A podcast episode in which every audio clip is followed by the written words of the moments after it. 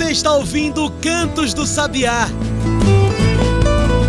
Cantos do Sabiá, o podcast do Centro Sabiá.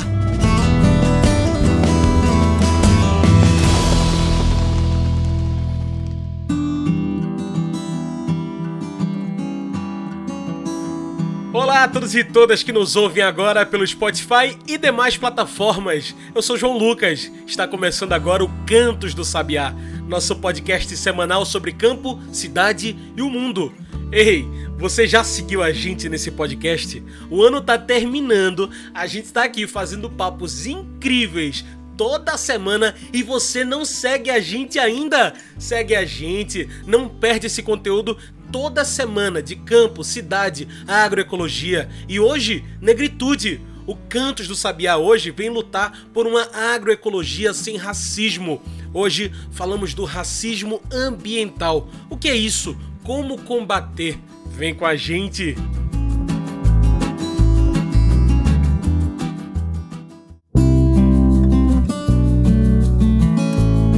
E o nosso programa de hoje continua essas discussões tão importantes desse que é o mês da consciência negra, um mês que abre nossos olhos para essas pautas que tanto importam para a gente, para o meio ambiente, pelas mudanças climáticas, agricultura, alimentação. Sabia que faz todo sentido discutir meio ambiente e negritude?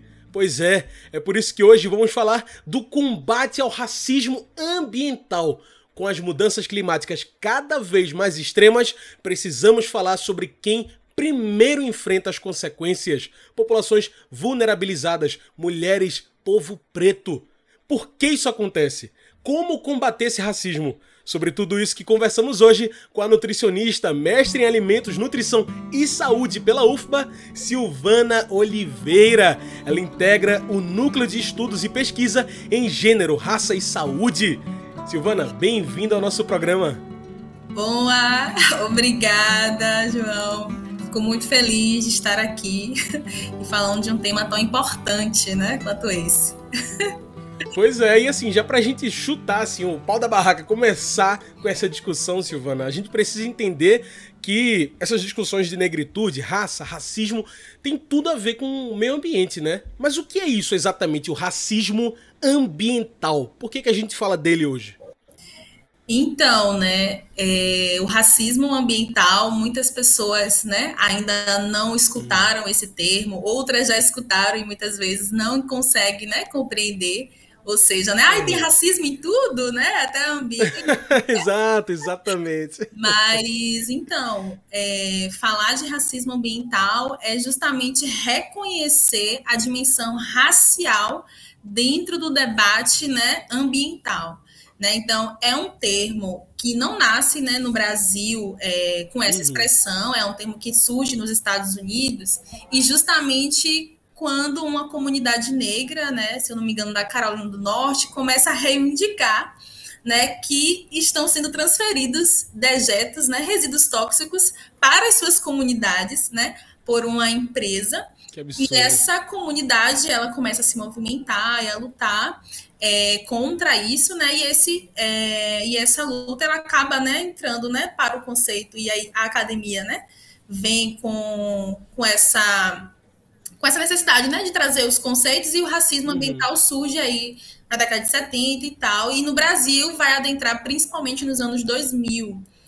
E no Brasil vai ter um diferencial, né? Porque aqui a gente vai ter uma contextualização desse debate, hum. considerando o território né? Então a gente tem muitos territórios indígenas, quilombolas, né? E os próprios territórios dentro das periferias, né? Urbanas. Então, o racismo é, ambiental hoje ele é visto como ausência de políticas públicas ambientais, né? E que vai permitir que as várias práticas negativas, né, que afetam o nosso Sim. meio ambiente, né, afete principalmente comunidades e grupos raciais bem específicos, né? Então, população negra, população indígena, população quilombola, né? E vai evidenciar justamente que no nosso país a gente tem uma política social que vai determinar que alguns grupos, né, sejam mais relevantes que outros, ou seja, que tenham melhores moradias, uhum. infraestrutura, saneamento básico. A gente conhece bairros que são mais arborizados do que outros, é. né, que têm acesso à água, à coleta de lixo, tudo isso relacionado ao meio ambiente. E é mais também como uma forma do, da expressão do nosso racismo, né? O Brasil é um país é, exatamente. acentuado então seria nesse sentido, assim. E você vê como a gente vai crescendo nessa conversa, né? A gente falou aqui de território e a gente falou de lixo, como esse lixo é colocado em algumas populações e realmente é, né? A gente vai ouvindo, vai dizendo, peraí, essa realidade eu conheço, não é? Exatamente. Dentro de bairros, dentro de periferia. E você, na sua pesquisa, Silvana, inclusive fala dessa pauta junto à, à cor, sexo da fome, né? Isso, Isso, também influencia em muito é, é, essas tomadas de decisão em nosso país, né? Por que, que a fome tem esse alvo, Silvana? Mulheres pretas. Então, né? E aí, quando eu recebi esse convite, né, para justamente e eu consegui na minha mente, inclusive, fazer a associação entre o racismo ambiental e a insegurança alimentar, né? É. Então, é. os grupos que vão ser afetados pelo racismo, pelo racismo ambiental é justamente os grupos uhum. que já vivem desigualdades né, que são estabelecidas né, no nosso país e essas desigualdades elas são caracterizadas né, pela dificuldade de acesso à educação, de bons rendimentos, né, a boas moradias, né? Então as pessoas negras elas estão é, morando, né, em bairros, em espaços onde são historicamente, né, segregados, né, e historicamente não encontram é, acesso a políticas públicas, né, de infraestrutura, por exemplo, saneamento básico é, no nosso país e principalmente, né, nas capitais que a gente acaba tendo mais acesso, né, a esses dados. Uhum. Então as pessoas, né, que vivem nesses espaços, eu falo de mim mesmo, né? Eu venho de uma região periférica, né, de Salvador. Sim, é então a gente vive essa realidade. Então nas, nas cidades a gente tem menos acesso aos quintais, né? Então, quando a gente, por exemplo, tem o aumento do, da densidade populacional, a gente não tem um planejamento urbano, né? A gente vai perdendo espaço, né, para a gente produzir o nosso próprio alimento, por exemplo. Então, a gente começa a ficar ainda mais refém, né, de consumir o produto né, que os grandes supermercados, e aí eu falo que os atacadões, os atacarejos, é. as países estão tomando as nossas cidades. Eu estava em Recife recentemente, eu vi a quantidade de atacadão. né? Então, é. é. um ciclo que vai fazendo com que a gente fique refém é, de acessar os alimentos através da renda, né? um ciclo histórico. Então, é, nesse estudo, mulheres negras são as que mais né, estavam com menor renda, né, com menor escolaridade é, e as condições né, de saneamento, de, de ambiente que eu analisei também, né, acesso a saneamento básico, coleta de lixo, eram as que estavam mais prejudicadas. E isso se relaciona com a insegurança alimentar, porque você vai ter uhum. menos oportunidades de emprego, você vai ter deslocamentos dificultados, né? Então, eu estava até refletindo sobre em dias de chuva, uhum. né, como é difícil Sim. para as populações periféricas, né, acessarem seus trabalhos. E a gente vive nesse medo, né, um medo coletivo de perder o emprego, inclusive né? Pois é. E, inclusive, Silvana, isso, isso é uma loucura porque no Recife, por exemplo, recentemente a gente tem quedas e mais quedas de barreiras é, é, e pessoas que morrem por conta dessas chuvas que atingem nossa cidade. Então ninguém escolhe estar nesses espaços porque quer, ou vai para as encostas, vai para é, é, para beira de rios e canais porque quer. Né? São, é, é, é eu digo que o racismo ambiental ele se esconde Exatamente. à luz do dia, né, Silvana? Exatamente, você trouxe um ponto muito importante, que é a gente desconstruir a ideia de área de risco, né? A gente tem falado agora Perfeito. sobre a construção social da área do risco, né? Ou uhum. seja, as pessoas, como você trouxe, não escolheram morar em barrancos, né, em encostas né? Quando a gente vê na televisão, tempos de chuva principalmente, a gente sempre está vendo, né? As pessoas que moram em área de risco, mas ninguém escolheu morar lá, né? É uma produção, né, do espaço urbano que forçosamente, né, vai direcionando as pessoas justamente pela falta de oportunidades, né, de ter acesso aos seus direitos, né, de ir para esses espaços, né? uhum. né? Então, quem não tem condições de comprar um terreno legal, né, quem não tem condições de comprar uma moradia legal, vai estar ocupando as áreas que não deveriam né, ser habitadas justamente porque se configuram como perigosas. Né? E assim também a gente pensar fora da cidade, a gente pensar nas áreas onde moram quilombolas ou indígenas, essas populações estão também tendo seus territórios transformados em áreas de risco pela contaminação, né? A gente pode ver a história dos Yanomamis, né? Esse ano, por ah, exemplo. Sim, sim. Então, o rio, né? que corta a, as comunidades deles contaminados com mercúrio, por exemplo, né? E toda a, a, a, a, violência, né, que eles vivenciam ainda, né, que ainda não sanou mas que é justamente desconstruir essa ideia da noção do risco, né, e trazer que esse risco é construído, as pessoas não escolhem estar nesses espaços, esses espaços eles estão sendo invadidas, né, violentadas. E aí, a gente falou aqui, né, de moradia feita em costas de morro, zona de risco, é, populações ribeirinhas, de beiras de canal. Isso também é reflexo desse racismo ambiental. E aí eu te pergunto, assim, à luz do dia, como eu falei, racismo mata, Silvana? Olha, mata e mata muito, né? Eu estava até vendo um dado em que o número de mortes de pessoas né, por enchentes ou deslizamentos é 15 vezes maior né, entre a população vulnerabilizada, a população periférica, né, a população negra. Né? Então, é um número muito alto. Né? Então, a gente precisa falar sobre essas perdas né, também.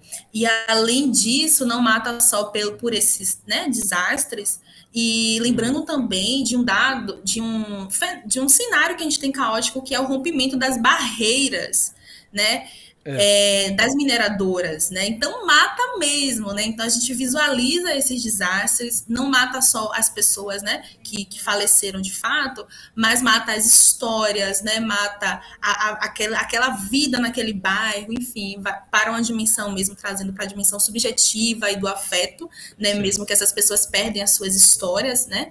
É, em matéria, mas também mata através da questão da saúde, né? Ou seja, as pessoas elas ficam mais expostas a doenças né, de veiculação hídrica, né, muitas é, famílias, né, tem crianças que ainda vivenciam né, a diarreia por não ter saneamento é. básico, né, inclusive um estudo realizado em Salvador por uma pesquisadora do Negras, né, que é o grupo que eu faço parte, analisou a distribuição do Zika vírus aqui em Salvador por bairro e ela consegue identificar, né, que é, as mulheres negras elas foram muito mais, né? Tiveram muito mais casos de Zika vírus e esses casos estavam contextualizados com o ambiente em que elas vivenciam, loucura, né? né? As periferias, enfim, assim, então mata.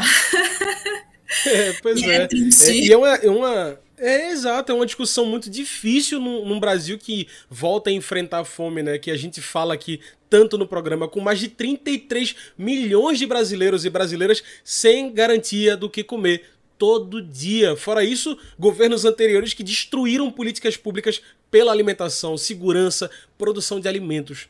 Mas tudo isso se torna normal. Silvana, como que a gente começa a enfrentar esse novo normal de fome, de racismo, quando o racismo já está tão estruturado em tudo que o país tem? Nossa, é... esse é um tema que eu fico até arrepiada, viu, João? Porque é muito triste.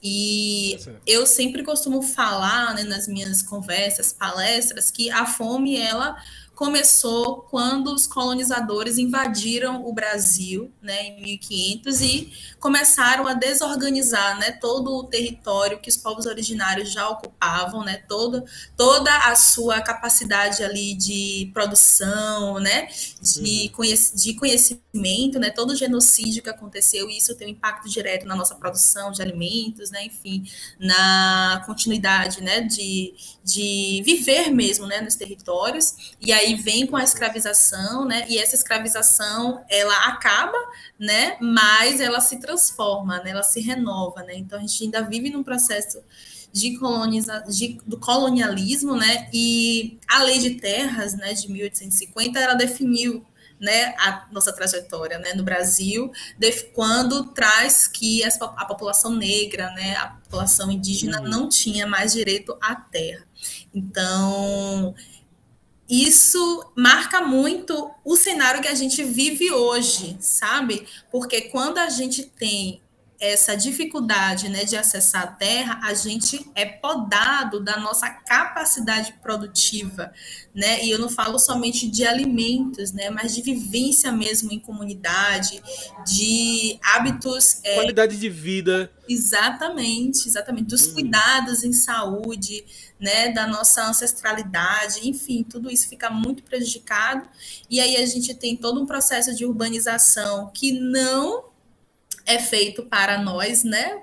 Ocuparmos, né? Ou para ocuparmos sempre nos lugares marginalizados. E assim, é, é um cenário que eu gosto muito de trazer essas pontuações contextuais, né?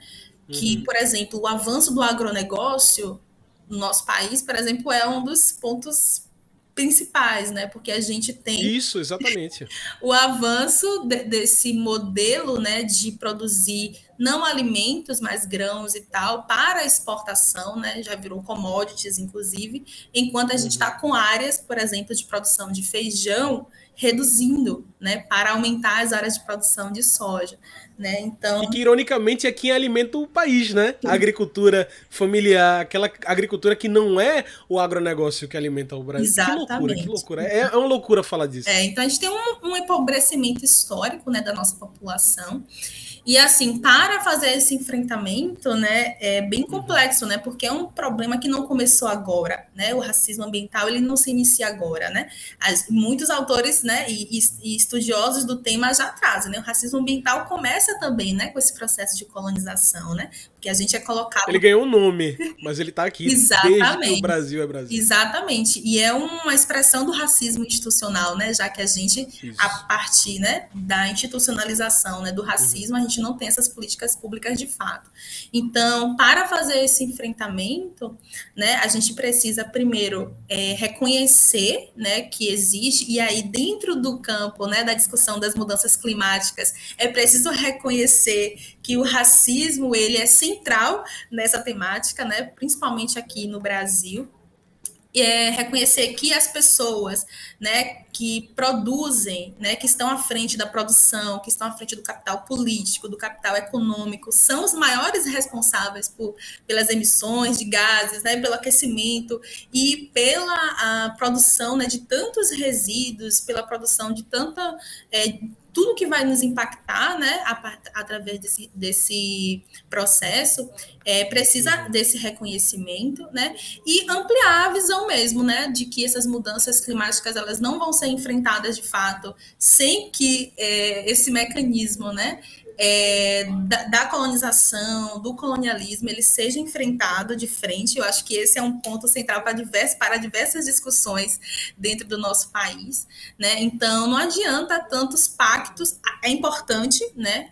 Mas não adianta tantos pactos internacionais e tal, se não houver de fato né, essa consideração de que no Brasil houve séculos, foi o último país, inclusive, a, a abolir né, a escravização e que perpetua né, esse racismo por diferentes formas. Então, centralizar o racismo no debate ambiental, né, é, boa parte das soluções né, para o racismo ambiental e para diversas outras questões é a, o reconhecimento né, da das práticas dos povos e comunidades né, tradicionais, né? Então, quilombolas, povos indígenas, né? A, a, e outros vários povos que vivem nessa luta constante, né? Pelo seu território, porque conseguem visualizar a nossa existência humana, né? Trincada com a natureza, né? Exatamente. Isso é um ponto muito importante, né? O Ocidente ele traz uma outra perspectiva, né, de que nós somos separados, mas não. Então é outra cosmovisão, né? Uma cosmopercepção.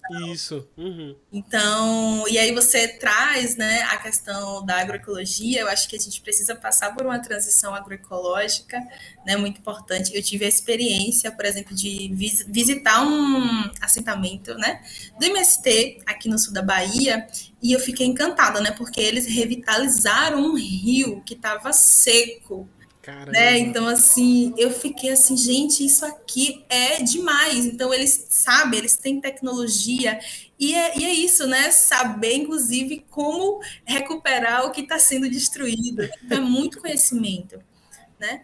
E vontade política, né? A gente precisa de vontade política, a gente, é, a gente vive, a gente tem um Estado né, que precisa fazer investimento, né, investimentos direcionados de fato para a uhum. melhoria das vidas nas nossas periferias, né? É preciso demarcação, né, e regularização das terras, né? Então aí a reforma agrária é extremamente importante, né, para a gente é, reduzir e acabar com as violências por território, né? E a gente não para de vivenciar isso. A gente teve recentemente aqui na Bahia a morte, né, da mãe Bernadette, não sei se você foi, sim. mas e é a luta pelo território né? Então, é isso, assim. E eu acho que a transição agroecológica, ela é um dos pontos principais, assim, sabe? Que é trazer essa é, união nossa, né? Nós, natureza, justiça social, né? E aí, nesse campo, muitos falam, né? Não vai haver justiça climática, por exemplo, sem justiça racial. Exatamente. Não, Silvana, e a gente vai conversando aqui, você vai elencando, elencando pontos, e quem tá nos ouvindo fica, lascou. Não tem como, né? É muita coisa, mas vá vendo que cada ação que tomamos por esse caminho, pela justiça climática, pelo fim do racismo ambiental ou pelo combate, pelo menos, ao racismo ambiental, a gente dá um passo para frente. Isso é muito importante. Essas discussões são muito importantes.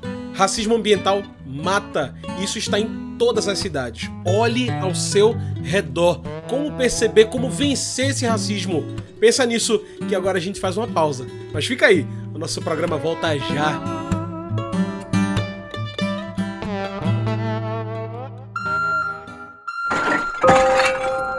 Onde estão os aterros sanitários da sua cidade?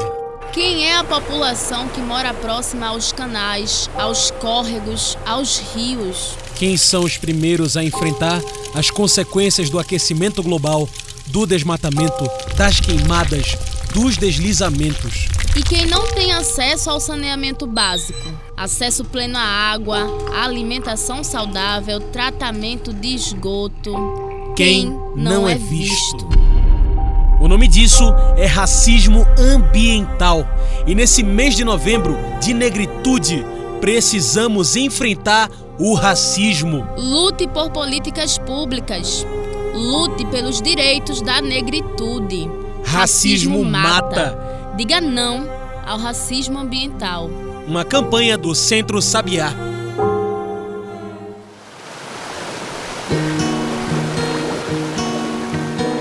Você sabe o que é uma APP? APPs são áreas de proteção permanente, uma região que deve ser protegida para garantir que a natureza siga o seu curso, com um solo rico em nutrientes, água limpa e preservada, fauna e flora vivas, conectadas e diversas. As APPs estão em todo lugar. Nas serras e morros, em montanhas, às margens de nascentes de rios e riachos e também nas margens de lagos, barragens e açudes. E por que preservar as APPs? Proteger áreas como as nascentes garante um solo protegido e fértil, que alimenta a natureza local, aumenta a infiltração da água que chega em comunidades, microrregiões e até grandes cidades e ainda serve de abrigo para os animais silvestres. Tá vendo? Proteger as nascentes é proteger a vida. Proteja as nascentes. Salve os mananciais. Uma campanha do Centro Sabiá em defesa das áreas de proteção permanente. Estamos de volta! Estamos aqui conversando hoje com Silvano Oliveira. Hoje nosso papo é combatendo o racismo ambiental. Olha, Silvana, depois de tantos desafios que a gente colocou aqui, né? Aí eu pergunto, tem volta? Como que a gente começa a contornar mesmo, assim? Pra gente começar a, essa transição agroecológica, digamos assim. ah, é, é um desafio, né? É, essa pergunta é a pergunta do milhão, né? porque os povos, né, é, os movimentos sociais, eles já estão lutando, né, há muitos anos, há décadas, né, por esse, por esse processo. Eu, eu, eu, nem digo décadas, né? Mas eu acho que desde quando os povos indígenas, né, as, as populações negras reivindicam seus territórios e tal, eu acho que a gente precisa apoiar, né, de fato, é, se, se reconhe... nós que estamos na cidade, né, eu pelo menos estou na cidade, reconhecer, Sim. né, essa integração, a importância da gente se unir ao campo, por exemplo, né, porque foi separado isso, né, campo e cidade, mas de fato a gente não janta se o campo não planta, né? Então, eu acho que nesse caminho de, de, reconhecer, de apoiar as lutas, de apoiar os movimentos, né, de frequentar feiras agroecológicas que estão sendo fomentadas, né, no nosso espaço, se a gente não conhece, ver, procurar, é. se alguém conhece, né, eu acho que são passinhos assim que a gente consegue estar, tá, né, caminhando, né, mas de fato é uma luta política. Sim, sim. E você falou uma coisa, Silvana, que eu acho que é muito importante, que é esse reconhecimento de que quem sofre o racismo ambiental não é quem vai. quem, quem, quem precisa resolver esse problema, né? Não é você o culpado pelo próprio racismo ambiental. Mas é muito importante se reconhecer também, né, Silvana? Né, em raça, em classe e gênero. Coisas que você, inclusive, pesquisa, né? Na, na no, nos GTs de, de pesquisa. E claro que políticas públicas urgentes. É, a gente precisa de um governo mais sensível. Qual a importância desse povo negro consciente, já que a gente fala de consciência negra? Nossa, a importância é to total, né? Inclusive, eu, quando eu estava lendo, né?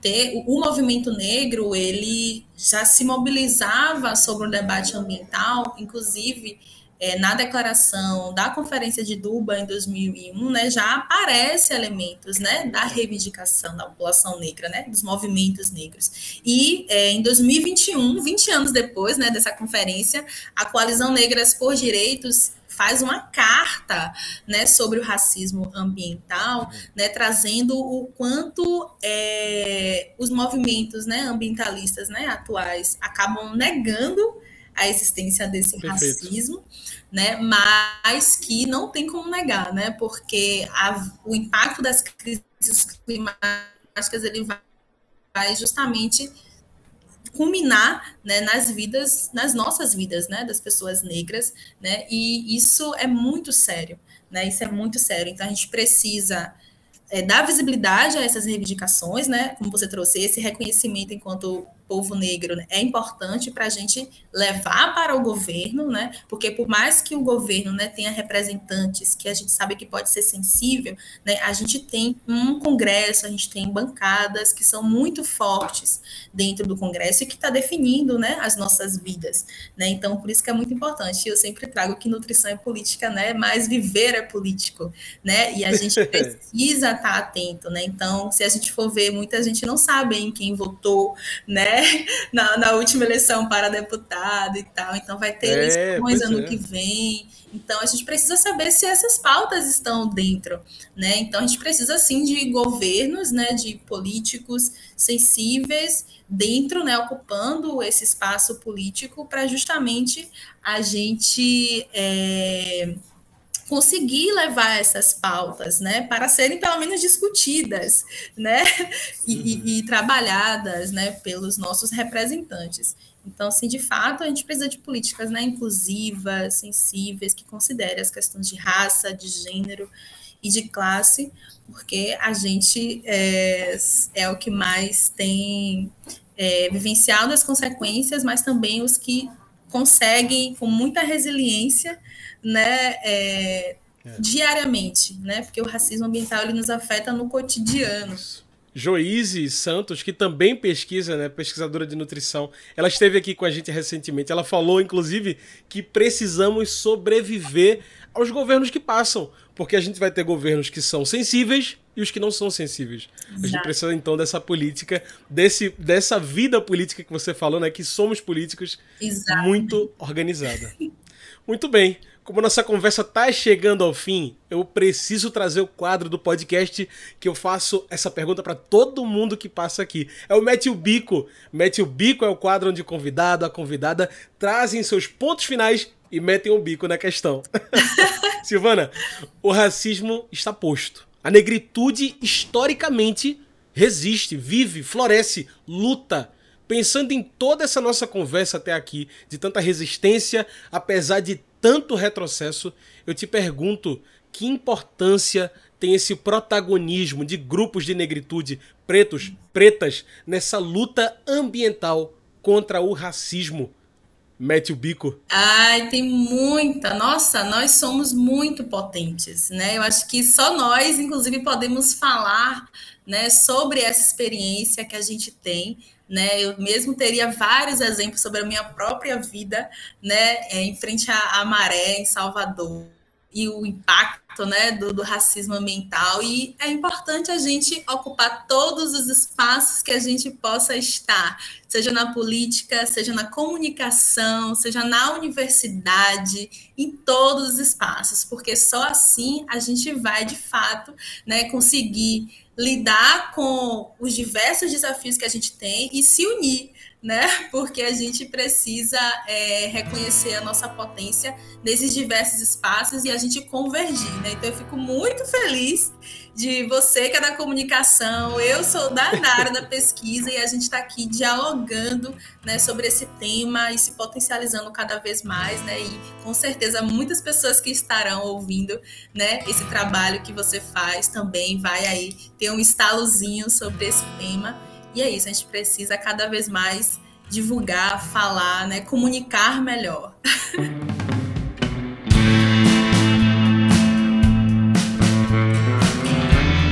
É isso, Silvana. Muito obrigado pela sua participação. Infelizmente, o nosso tempo dessa conversa está acabando. Tem alguma mensagem ou consideração final que você quer deixar para quem está nos ouvindo nesse mês de consciência negra? Ah, eu tô indo muito pela linha, assim, da nossa potência mesmo, sabe? Do quanto nós somos muito incríveis, muito bons, que a gente não se deixe sucumbir, né? Como você trouxe, é, mesmo diante de, dos desafios, né? Que a gente precisa nos apoiar, é, reconhecer, valorizar os que vieram antes de nós, né, e traçar o nosso caminho sempre com essas referências, grandes referências, né, que a gente tem, que você trouxe. E é isso, assim, é vida longa aos movimentos negros, vida longa. E que a gente não precise mais também, né, um dia se reunir para falar de racismo. né? É verdade. E a gente, de fato, um dia consiga viver as nossas vidas, as nossas humanidades, né? Então eu fico muito feliz. Aí, muito obrigado mais uma vez pela sua participação nessa conversa tão bonita, tão empoderada, tão cheia de esperança também. Gente, hoje eu conversei com Silvana Oliveira. Ela é mulher negra do subúrbio de Salvador, nutricionista, mestre em alimentos, nutrição e saúde pela UFBA e residente em saúde coletiva. Ela integra o núcleo de estudos e pesquisa em gênero, raça e saúde. Também faz parte da rede de nutricionistas negros e negras é pesquisadora do campo da segurança alimentar e nutricional, saúde da população negra. Pessoal, é isso! Chegamos ao fim de mais um Cantos do Sabiá. Sabe o que não acaba? O Centro Sabiá, nossas atividades por campo e cidade. Então, para você se ligar em tudo que a gente faz, eu peço que você siga a gente no Twitter, no Instagram e acompanhe tudo que o Sabiá faz, todos os nossos voos. Acompanhe lá, procure por Centro Sabiá. E eu repito, se você não segue a gente aqui ainda, segue a gente aí. É isso, esse foi o Cantos do Sabiá, uma produção do Núcleo de Comunicação do Centro Sabiá. Trabalhos técnicos, locução, roteiro, João Lucas. Tchau, pessoal, e até o próximo Cantos do Sabiá.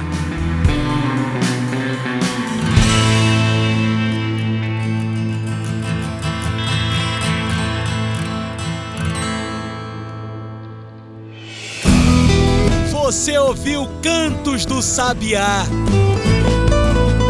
Cantos do Sabiá, o podcast do Centro Sabiá.